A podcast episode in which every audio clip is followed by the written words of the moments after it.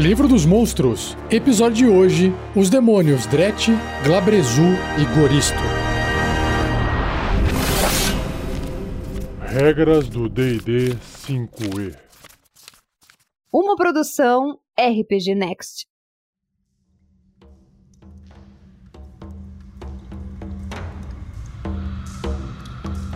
O demônio Dret se parece, na sua ilustração, com um porco monstruoso, mas um porco meio deformado. Parece que ele consegue andar nas suas duas patas traseiras, suas patas e mãos têm dedos com unhas pontudas na ponta, ele tem uma pele toda cinzentada, ombro e peitoral meio de humanoide, e a cabeça dele parece uma pessoa vestindo uma máscara de um porco, só que essa máscara tá meio deformada, meio derretida.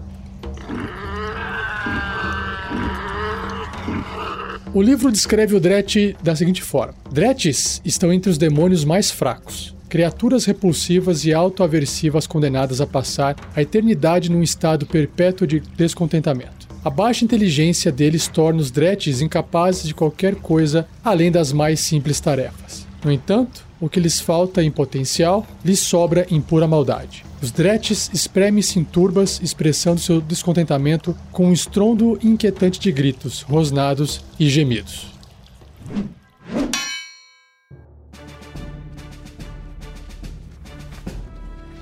Partindo para o quadro de estatísticas do Dret, aqui diz que ele é um corruptor pequeno, demônio, com a tag demônio, caótico e mal. Sua classe armadura é 11, uma armadura natural, pontos de vida 18, ou seja, pouquinho mesmo, deslocamento de 6 metros. Sobre seus atributos, apenas os atributos físicos são um pouquinho acima da média, mas não trazendo quase nenhum bônus. Força 11, destreza 11, constituição 12. E os outros três atributos mentais, inteligência, sabedoria e carisma são todos bem baixos, ó. Inteligência 5, bem bichão mesmo. Sabedoria 8, que é o menos pior, e carisma 3. Ele tem resistência a dano elétrico, fogo e frio, ou seja, recebe metade desses tipos de dano, imunidade a veneno e também a condição envenenado. Ele tem sentidos de visão no escuro de 36 metros, que é bastante, é o dobro da visão no escuro normal, percepção passiva de 9, o que é baixo. Idiomas, ele tem aqui abissal e a telepatia de 36 metros, só que funciona apenas com criaturas que compreendem abissal. Então é uma limitação da telepatia. E o seu nível de desafio é um quarto, ou seja, concede 50 de XP. É demônio bucha de canhão, né? Para jogar lá e ser morto.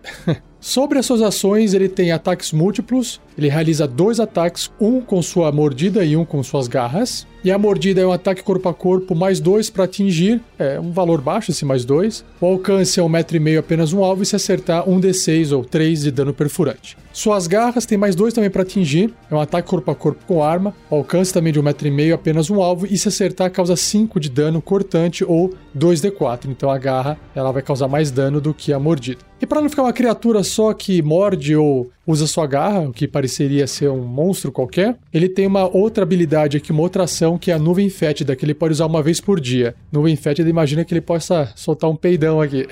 é um gás esverdeado e nojento se estende do Dret num raio de 3 metros, então pode ser realmente um peidão. O gás se espalha, dobrando esquinas, e sua área é de escuridão leve, então dá uma escurecida na visão. Ele dura por um minuto, ou seja, 10 rodadas, se for num combate, ou até que um vento forte a disperse. Qualquer criatura que comece seu turno na área deve ser bem sucedida num teste de resistência de constituição com dificuldade 11, ou seja, a pessoa vai tentar resistir àquele fedor, né? Ou ficará envenenada, ou seja, enjoada, até o início do próximo turno dela. Enquanto estiver envenenada dessa forma, o alvo só pode realizar uma ação ou uma ação bônus no seu turno, mas não ambas, e não pode realizar reações. Não é uma penalidade tão grande assim, mas já atrapalha um pouco a visão e limita um pouco as ações dos personagens, dos seus inimigos que estão em volta do Dret. Imagino eu que bastante Dret junto também possa é, fazer uma área de nuvem fétida que pode atrapalhar o combate se tiver outros demônios na jogada.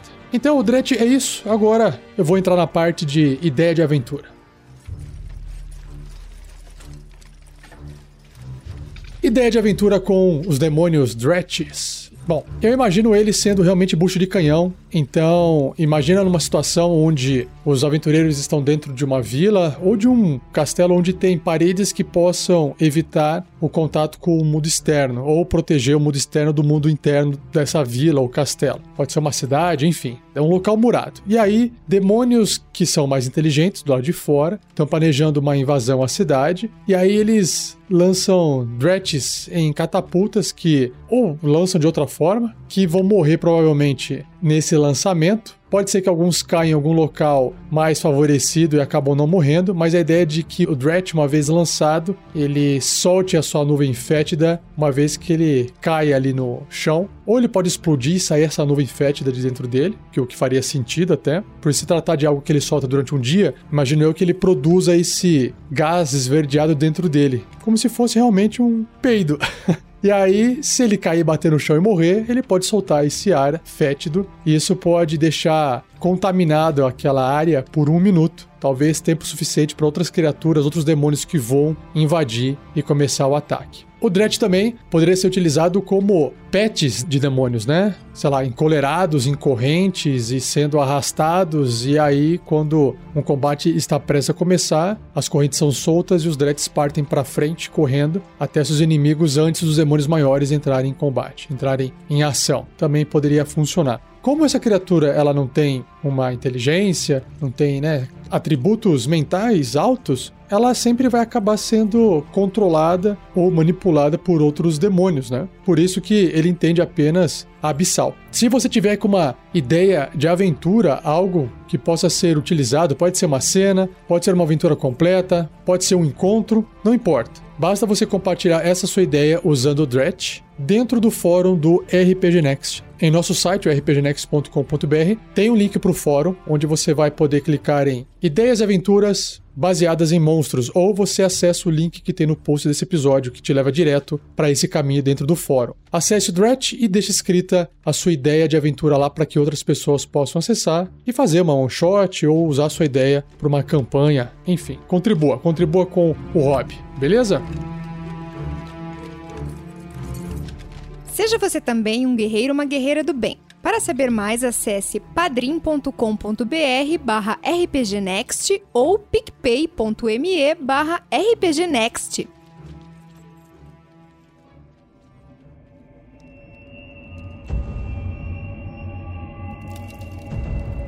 Próximo demônio da lista de hoje é o Glabrezu. Esse tem uma aparência mais ameaçadora. Esse demônio lembra o Goro do Mortal Kombat, aquela criatura humanoide, duas pernas e quatro braços, só que os dois braços de baixo são mais fraquinhos, com dedinhos, e os dois braços de cima são extremamente fortes e tem duas pinças nas pontas que cortam. O seu ombro parece ter uma carapaça, saindo umas espécies de dentes assim, espetos feitos de ossos talvez, e aí um pescoço largo terminando numa cabeça do que parece ser um bode demoníaco.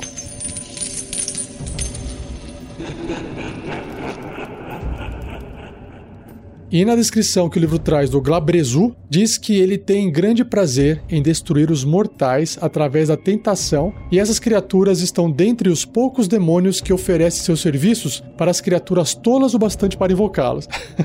Apesar dos Glabrezus serem devastadores em combate, eles preferem tentar suas vítimas para levá-las à ruína, usando poder ou riqueza como isca. Engajado em artimanha, trapaça e barganhas malignas, um Glabrezu esconde riquezas que são usadas para cumprir promessas feitas a invocadores desatentos e mortais de vontade fraca. Ou, no entanto, caso sua tentativa de seduzir ou enganar falhar, um Glabrezu tem a força para lutar e ganhar.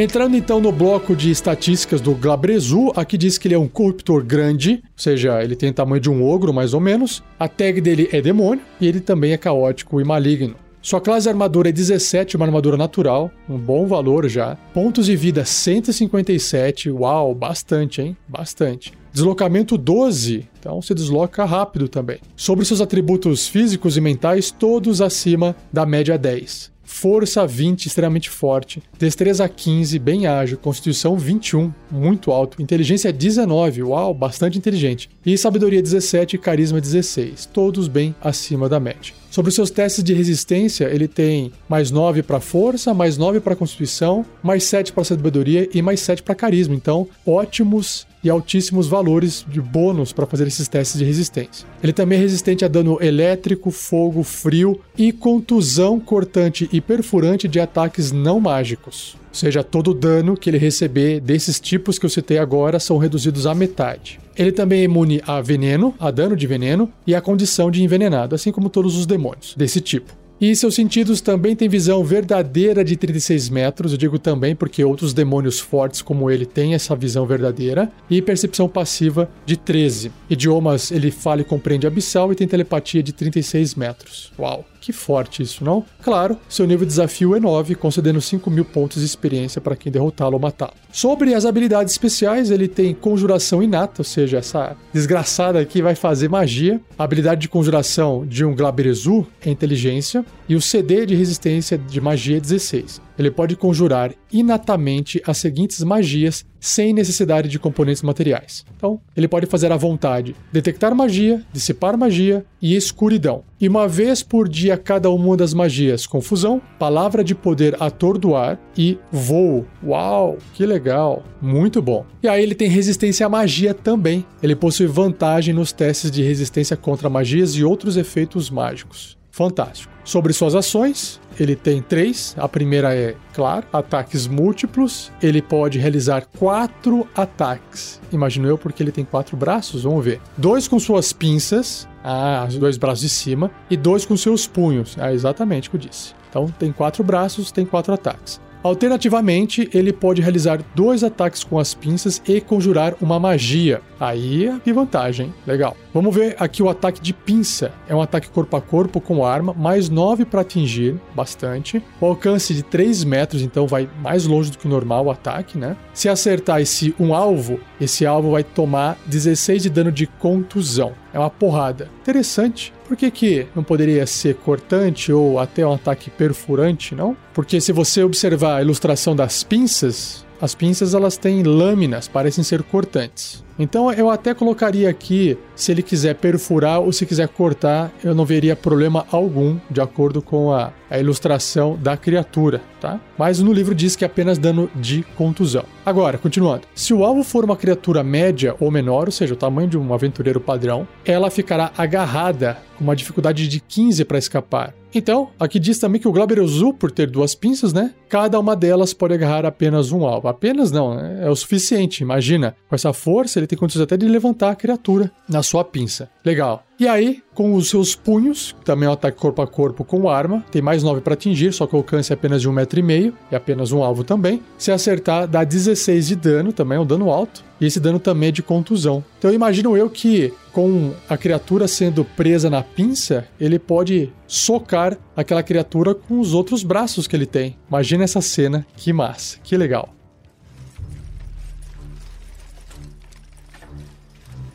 Ideia de aventura com Glabrezu. Então eu vou misturar a ideia do Glabrezu com a ideia do Dret, da criatura anterior. Então imagine que o Glabrezu chega andando e junto dele, ao lado dele, tem vários Drets. E ele se aproxima diante de uma vila ou uma pequena cidade toda murada e toda cercada. É claro que ele pode voar, e é o que ele vai fazer, porque ele tem a magia de voo, mas não antes de pegar as suas pinças e arremessar as criaturas, os dretes, para dentro ou até mandar os Dretes atacarem o portão, escalarem as paredes, enfim, dar um jeito de invadir a cidade. Se isso não for suficiente, ou se der certo, ele faz a sua magia de voo e voa para onde ele quiser. Pode ser, por exemplo, para uma das torres que mantém o portão da cidade fechado. Ele mata os guardas ali, corta a corda ou a corrente com a sua força, fazendo o portão ceder. E aí sim os dreads podem entrar se ele não quiser sacrificar todos os dreads sendo é, arremessados né, no processo. E aí, uma vez lá dentro, ele começa a atacar o terror. Com seus quatro braços, ele vai pegando e vai atacando e vai batendo criaturas um contra os outros e jogando para os lados seus corpos inertes de uma forma bem aterrorizante como ele tem resistência a vários tipos de dano, né? Danos e ataques não mágico, resistência à magia, é difícil tombar uma criatura dessa, ainda mais com 157 pontos de vida. Então imagina ele entrando numa vila e tacando o terror. Agora, pela descrição dele, de ser uma criatura que gosta de conversar e barganhar, eu usaria essa parte da barganha, ou pelo menos da intimidação, uma vez que ele tivesse passado pela segurança, pela defesa principal da cidade. Aí ele chega ali no rei ou no prefeito daquela cidade,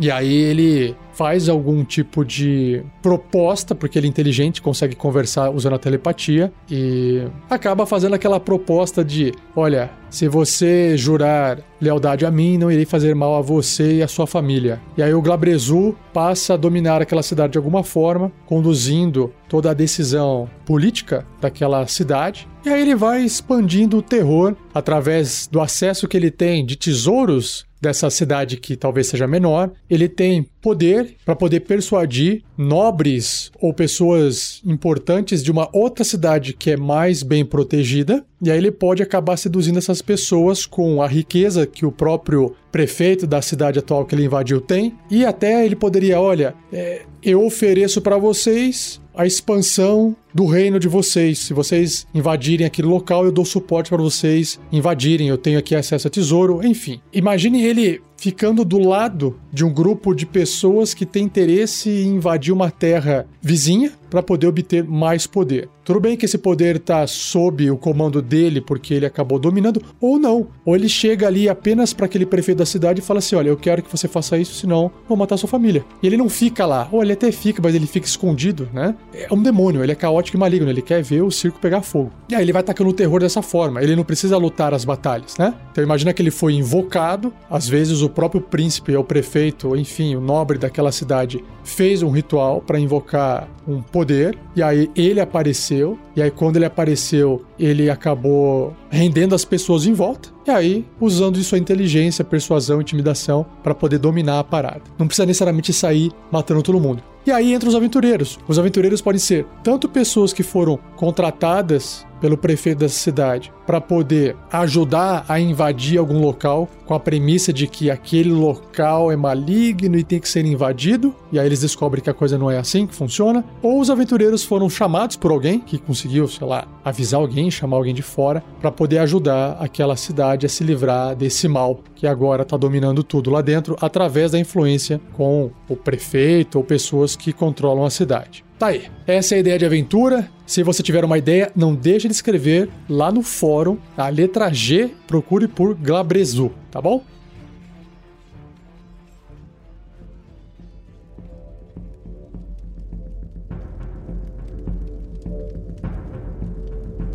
E o último demônio do cast de hoje é o Goristo. O Goristo lembra um minotauro, ou seja, um humanoide misturado com um touro que anda em pé, suas patas são exatamente de touro, só que o seu corpo ele é todo cheio de pelos avermelhados. Ele parece ser bem forte em cima, ele é mais curvado, seus chifres para frente e a cara com bastante dente e bem monstruosa, para poder parecer um demônio.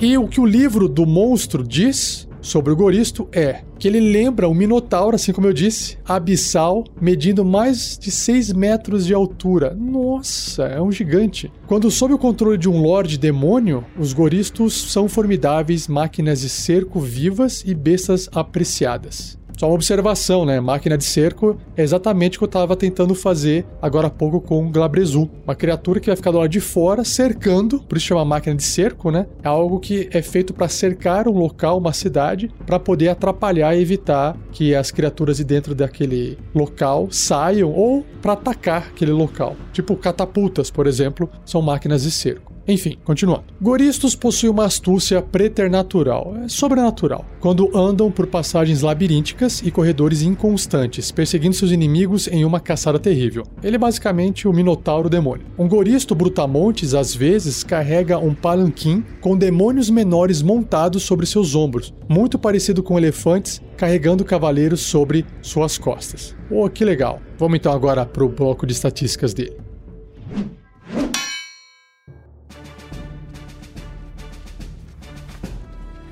Coristo é um corruptor enorme, com tag demônio, caótico e maligno. Sua classe de armadura é 19, uau, bem alta, uma armadura natural. Pontos de vida 310. Nossa, muita coisa. Deslocamento 12 metros. E seus atributos quase todos acima da média. Força 25, muito forte. Destreza 11 tá ok, Constituição 25, bem forte. Agora, inteligência 6, então baixo, né? Sabedoria 13, ok, e carisma 14. Tá bom, então a inteligência dele aqui é baixa. Nos testes de resistência, ele tem força mais 13. Nossa. Destreza mais 6, ok. Constituição mais 13 e sabedoria mais 7. Ele também é resistente a dano elétrico, fogo, frio e os danos de contusão cortante e perfurante de ataques não mágicos. Ele também tem imunidade a dano de veneno e condição envenenado. Sentidos, ele tem visão no escuro de 36 metros e percepção passiva de 17. Uau, bastante, hein? Bastante perceptivo aí. Idiomas, abissal, não tem telepatia.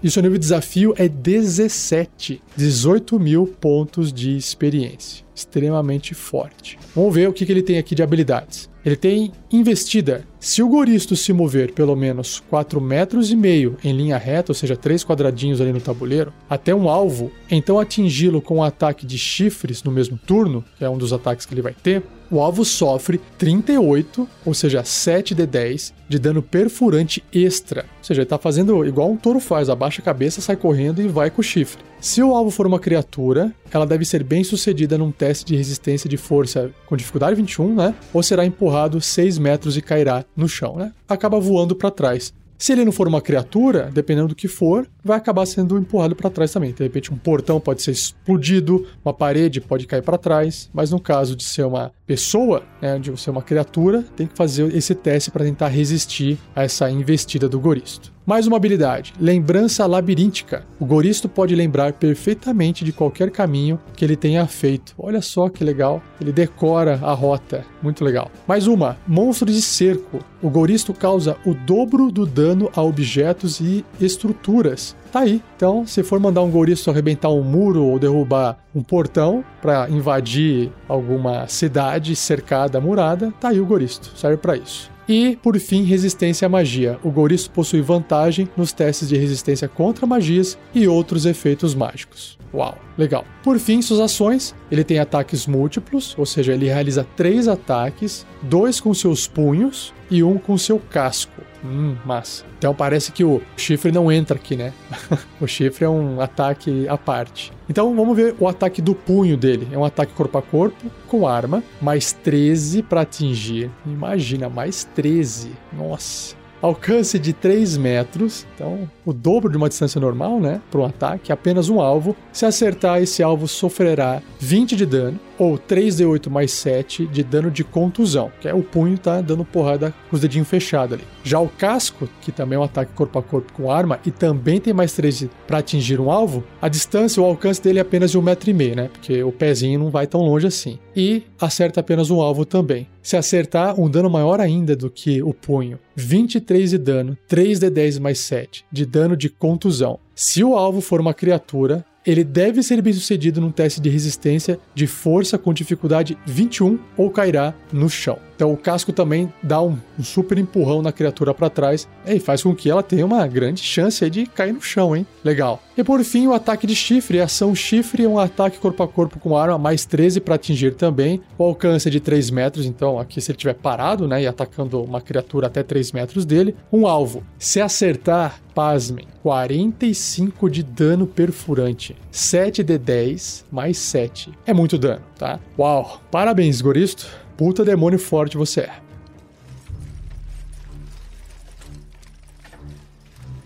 Ideia de aventura. Bom, eu vou refazer aqui as ideias anteriores, mas vai sendo complementado, né? O Goristo, então, chega. Imagina ele chegando, pode ser até à noite, assim, para dar mais medo, né? Ele chegando com várias criaturas em seus ombros, que são Drets está carregando essas criaturas, como se ele fosse um grande mamute carregando homenzinhos nas costas. Do seu lado, há um Glabrezu. Glabrezu, que é um demônio menor do que ele, claramente menor, mais fraco, só que muito, muito mais inteligente. Quem entrou para negociar aí na jogada foi o Glabrezu. Então, o Goristo, o que, que ele faz? Ele agacha, de repente os dreads saem das costas dele e ele é ordenado para avançar e derrubar o muro ou qualquer parede de proteção que uma cidade tenha. O Goristo, por causar o dobro do dano, por ser um monstro de cerco, provavelmente vai conseguir derrubar qualquer proteção que não seja feita, né, para poder suportar esse tipo de ataque, né, de demônios. E aí o estrago tá feito. Com a defesa da cidade reduzida a nada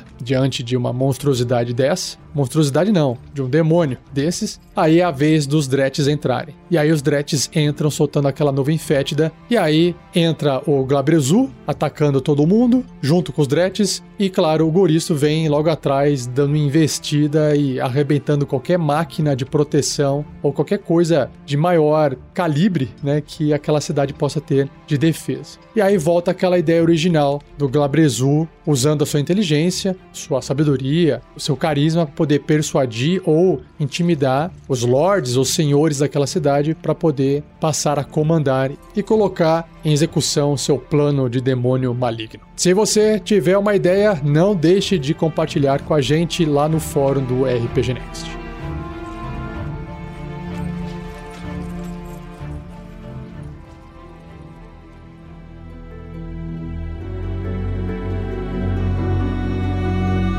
E assim eu encerro mais um episódio do Regras do D&D 5e. Espero que você tenha gostado. Não se esqueça de compartilhar se você gostou também. Se você tiver dúvidas sobre qualquer uma dessas regras, envie um e-mail ou uma mensagem para mim. O e-mail é rafael47@rpgnext.com.br ou a mensagem você pode deixar no post desse episódio, tá bom? Antes de encerrar, eu deixo aqui um agradecimento mais uma vez a Gleico Vieira Pereira, o editor desse episódio. E se você já curte o RPG Next há algum tempo, mas só conhece os podcasts do Regras do DD 5E, reforço aqui que nós temos um feed principal chamado RPG Next Podcast, que tem todos os podcasts do RPG Next. Lá dentro você encontra regras do D&D 5e, regras do GURPS 4e, Tarrasque na Bota, que são episódios de aventura de RPG. Você encontra episódios da Forja, que é sobre bate-papo envolvendo RPG, e alguns contos narrados, que são histórias que foram roteirizadas e sonorizadas. Se você quiser conhecer tudo, assine o feed principal do RPG Next, tá bom? E